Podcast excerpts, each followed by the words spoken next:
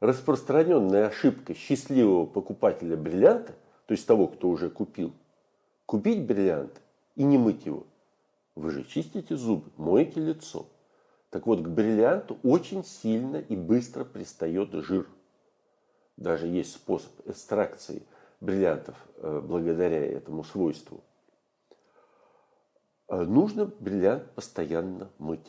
Хотя бы раз в неделю. Всем, что растворяет жир. Вода с мылом. Спирт. Как протирать очки?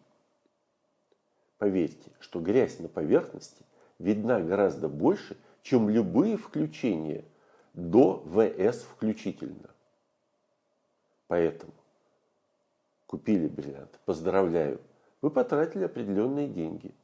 Сделайте так, чтобы он был таким же блестящим, каким был в день покупки еще многие-многие годы.